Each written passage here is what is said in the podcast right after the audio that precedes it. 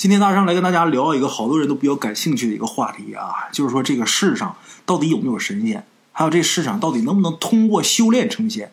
哎，中国关于神仙的记载啊有很多，最典型的呢就是有一本书叫《神仙传》，那里边记载了各种神仙的故事啊，什么伏仙丹成仙的，什么师姐成仙的，还有什么高人点化之后成仙的啊，总之就是一个不小心就成仙了。哎，关于神仙之说呀。我认为比较靠谱的呢，还是武当派的创始人张三丰。据说呀，张三丰活了二百多岁。他是生于南宋年间，公元一二四七年，一直活到了明朝天顺八年，也就是一四六四年。掐指一算呢，这家伙活了二百一十七岁了。嘿，传说呀，这种活了几百岁的人，在咱们中国呀，这种传说可不少，有很多。但是张三丰啊，他比较厉害的在于啊，有很多古籍可以佐证。还有很多很严肃的史料，哎，据史料记载，在朱元璋还没当皇上的时候，张三丰啊指点过他，所以在朱元璋成了皇帝以后呢，就开始到处的找这个张三丰。从洪武十七年到十八年，两度招请张三丰入京，但是他都是避而不见。后来燕王朱棣上位以后呢，还是找他，一直到永乐十四年，这朱棣呢让部下胡广寻找张三丰，而且还是下了死令。就是这回你要是再找不来，那你就提头来见吧。结果这回还真见着了。据说张三丰为了教他，直接呢就去了金銮殿，跟永乐大帝聊了一会儿，还留下了长生之道。哎，永乐十四年，那就是一四一六年。大伙儿算算啊，张三丰出生于一二四七年，这时候他已经是一百六十九岁了。明朝好多皇帝信道教，跟这个也有关系。后来嘉靖皇帝啊，更是痴迷道教，总觉得这个邋遢道人张三丰会再出现，然后给自己点化一下，自己也能成仙。但是这毕竟是明朝时候的事了啊，老皇帝了。那么现代到底有没有？咱们看一些旧书啊，也有一些记载。第一个呢，就是儒家圣人王阳明。这王阳明是了不起的人，大伙都知道啊，儒家的圣人。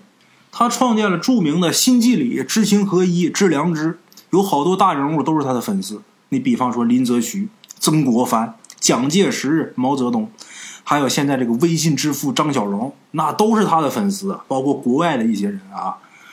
前几年微信改版的时候，更新微信出现了一个画面，就是一朵花开，这就是致王阳明的。王阳明是儒家的圣人呐，但是好多人不知道，王阳明最开始啊，他是修道的。好多儒家的圣人，他都是儒释道三修，最后呢，博采众长，成为儒家圣人。王阳明传里边啊，就说过一个很有意思的事就是说王阳明在三十一岁的时候，在老家修道，很快呢就修炼出一种小神通。这个本事啊，有点像天眼通，就是在家里边一看呢啊，就知道村口来了什么人之类的，很实用，大伙儿都很惊奇呀。王阳明却说呀。这只不过是一些小数，并非是大道正觉。后来呢，王阳明也不再研究这些神通了。还有南怀瑾南师也讲过类似的事儿。他说他自己以前在四川学佛闭关的时候啊，也开了类似于天眼的这种神通。有一次呢，他在讲学的时候，台下呢有个人呐有点悟道的意思，就是身体出现了神秘现象。按说啊，这简直应该是大肆宣传的神秘事件啊。结果南师呢。却把他给批评了一顿，说这位学员呐，只不过是通了一些小术，这个东西啊不能沉迷。哎，咱们有一位鬼友啊，也一直有这么一个疑问，就是这世界上到底能不能通过修炼成仙？几年前呢，咱们鬼友去了江南的一个道观，这所道观呢是南宋时期的一古道观，这道观里有一道长，长得慈眉善目，一看起来很有范儿，大长胡子。哎，鹤发童颜，一穿这一身道袍，这个头发上挽个卷儿，就一看这样啊，就很唬人呐！啊，道骨仙风的。咱们这位鬼友就问他道长啊，你跟我说实话，就跟你们在这儿修行，到底能不能成仙？这道长是个实在人，道长就说呀，修不成。咱们鬼友就问那为啥呀？道长说，你想啊，要能修成仙的话，我早成仙了，哪有时间在这跟你废话呀？鬼友一想也是，然后又问。那你们道观不修仙，那干嘛呢？道长说呀，修仙是修仙的法门，渡人是渡人的法门。我们教化众人，叫人弃恶从善，孝顺父母，这也是一种修行啊。咱们鬼友一听道长说的有道理，哎，没法反驳人家。咱们鬼友就问他说：“那你见过高人吗？”这道长说呀：“他还真见过一次。”咱们鬼友顿时就感兴趣了，来兴趣了。您赶紧讲讲吧，我好好听听，听个故事也行啊。这道长说呀：“他那时候啊，这老道长那时候还是个小道童，当时呢，在一所很有名气的道观里边修行。那时候虽然是改革开放了。”但是道观这一块啊，主要还是得靠道观自筹经费，靠这个信徒们捐赠。当时有一个大老板是一温州人，很著名的一个有钱人，经常给他们道观捐赠钱物。因为人家这老板呢捐的钱太多了，所以呢这个道观就给这个温州老板呢弄了一挂名弟子，那意思啊就是入了他们道门了，也传了他几手养生的功夫。不过人家这个温州老板呢也没正经学过，哎。后来有一年呢，这温州老板就上山了，找他师傅。为什么呢？原来这老板呢那几天尿血，到医院一检查，发现是肾结石，而且这结石很大，排不出来，只能是开刀。这老板生意做得很大，他包养了很多小老婆，而且生了好多儿子，他就很担心。这老板自己说啊，虽然说这个肾结石啊，它不是什么大病，但是呢，我一旦要是上了手术台，弄不好啊。就会有人动坏心，这老板就怕别人会趁机害他，哎，所以他思来想去，还是找一个方外之人最靠谱。就这么，他就去了道观，让他师傅给他推荐一人陪他去上海做手术去。就这事儿啊，我也不跟我的家人说，我呢也不跟我单位的人说，公司的人说，跟谁我都不说。我找一个不相干的人陪我去，最安全。哎，现在说这故事的老道长。就是当年陪他去上海做手术的小道童，哎，他们俩去了上海之后呢，挂了专家号，照了彩超，发现没什么问题，结石呢确实是很大。上海的专家说啊，这必须得开刀治疗。这手术倒不是什么大手术，很简单。就这样，两个人就办了住院手续，也安排好了做手术的日期。这个做手术的日期呢，安排的很近，因为他这不是什么大手术啊。结果住院的当天晚上，这老板就接到了一个电话。这电话里边那人说呀：“你是谁谁谁吗？我是你祖师爷。”当时这个温州老板呢都傻眼了：“什么叫祖师爷呀？我怎么祖师爷都有了？”结果人家电话那边那人呐解释了几句，原来这个人呐是这位温州老板之前经常捐赠的那个道观上上上任的老观主。后来呢，这人去。昆仑山隐士修行去了，按辈分排下来，那可不是这温州老板的祖师爷吗？因为他也挂名，也算是入了这门了。人家可不是祖师爷吗？这温州老板就问他，就说：“祖师爷，您这是下山了还是怎么着啊？需不需要我派车去接您啊什么的？”这祖师爷说：“呀，你别废话，我问你啊，你是不是身体有什么地方不对，需要动刀子？”这温州老板说：“对对对。”我这老腰子里边长了几块石头，得开刀弄出来呀。他那祖师爷说呀：“你这样啊，你今天晚上啊早点睡觉。你睡觉的时候啊，面朝着西南方向，然后你身上别有什么带电的东西，我给你发功治疗一下。”人家祖师爷还说了：“明天呢，你去医院检查检查，要是还有问题，你就给我这个电话打电话；要是没问题，你就不要打电话了。你打你也找不着我。”这个温州老板其实。说白了不怎么信，只不过事到临头了，死马当活马医呗。反正咱说这事儿也不用付出什么代价，就是睡觉的时候转个身呗，那也没啥麻烦的。当时这小道童啊，他特别感兴趣，很兴奋，兴奋的一晚上都没睡觉。他想啊，哇塞，祖师爷从打昆仑山发功发到上海，这他妈还了得？那还不是大手一挥？这是一挂天河，从昆仑山直接就飞过来，咵一道红光，万点飞霞，然后给温州老板把病治好了，那得多壮观呢！结果这小道童等了一晚上，连个屁都没有。那温州老板啊，睡得像死狗似的，打了一夜的呼噜。哎呀，第二天这温州老板心里边也犯嘀咕，想着查查吧，没准就有用呢。结果医院不愿意给他查。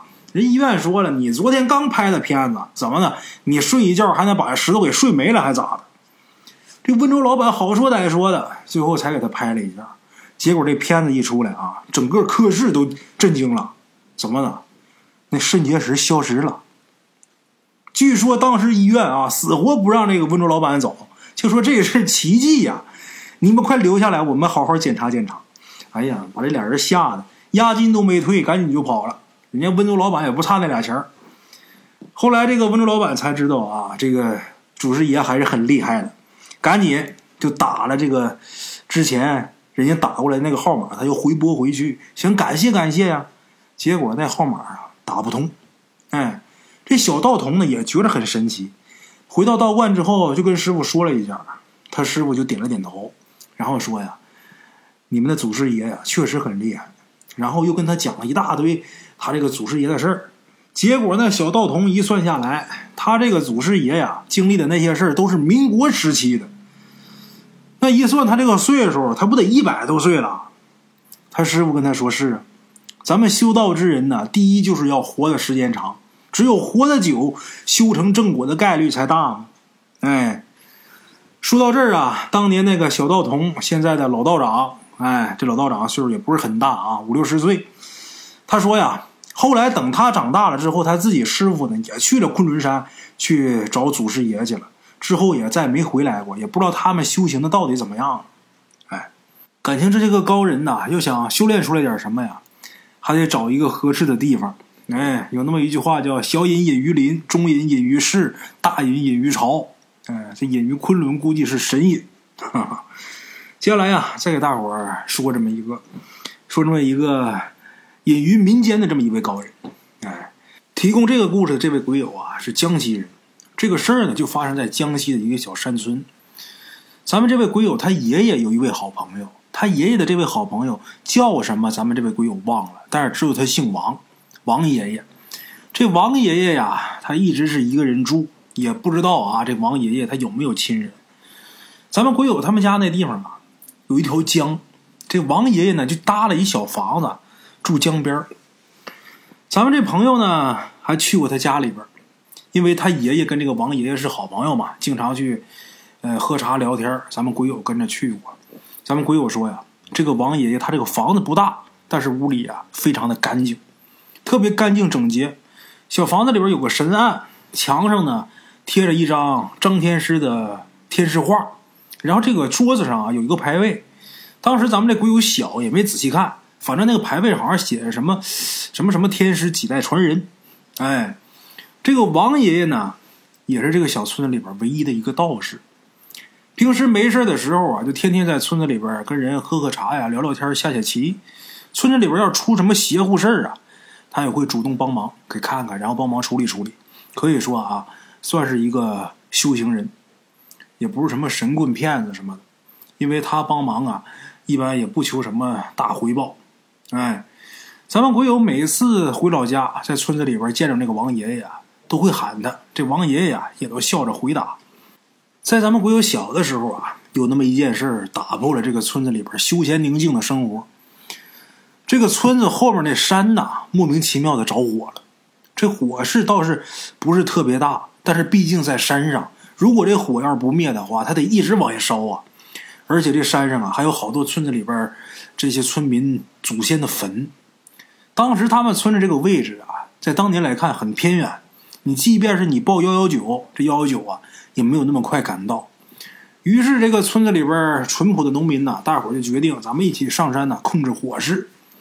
有些人呢开始拿这个容器装水，有的呢是拿抽水机接上很长一根管子灭火，还有一队人呐是专门拿着工具弄出这个防火隔离线。哎，在灭火前期啊还很正常，但是到后期的时候就有那么一件怪事发生。当时有一对夫妻两口子啊。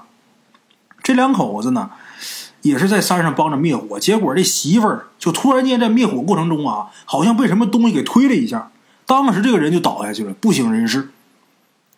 幸亏发现的及时，这火没烧着他，但是这人就是一直不醒。这个这女的的丈夫很着急，马上就找村子里边有车的人呐，把他媳妇儿往医院送。到医院呢，该检查检查，该干嘛干嘛，什么检查都做了。但是发现他媳妇儿什么问题都没有。这大夫说，可能是因为惊吓过度，昏迷了吧？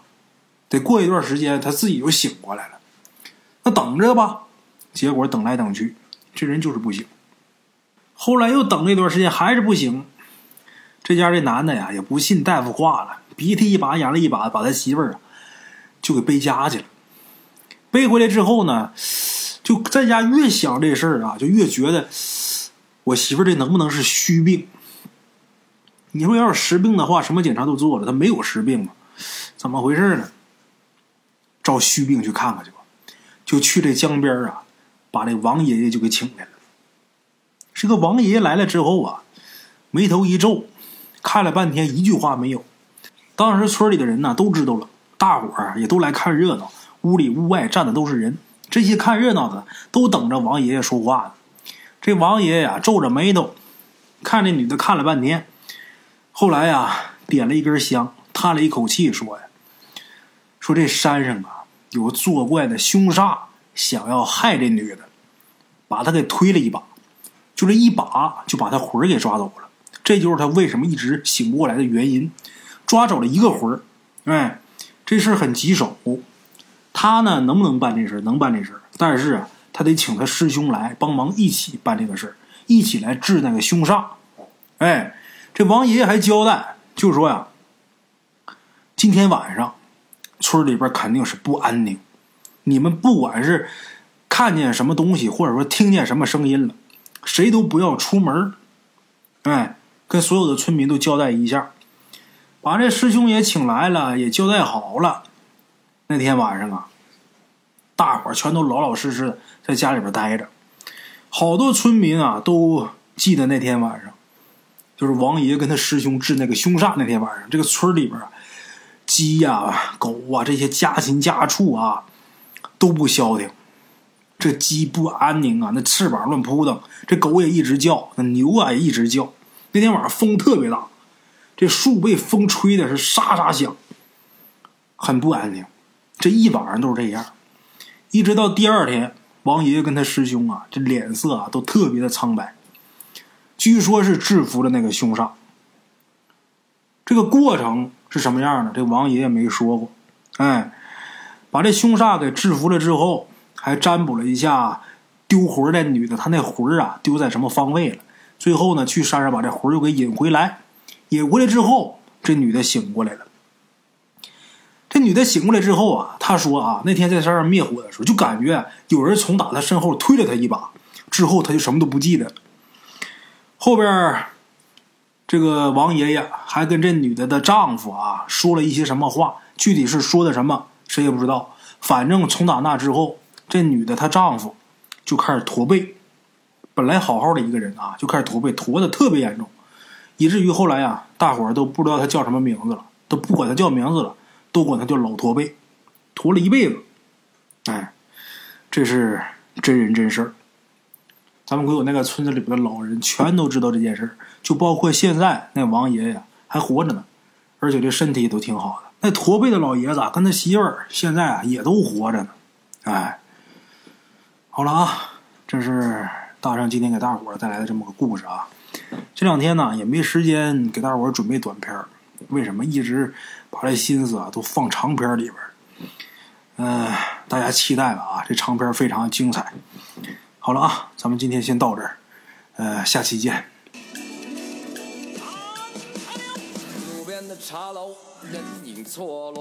用声音细说神鬼妖狐，用音频启迪人生。欢迎收听《大圣鬼话》。Hello，大家好，我是主播孙宇。吃完了饭，然后就回到自己的课室上啊。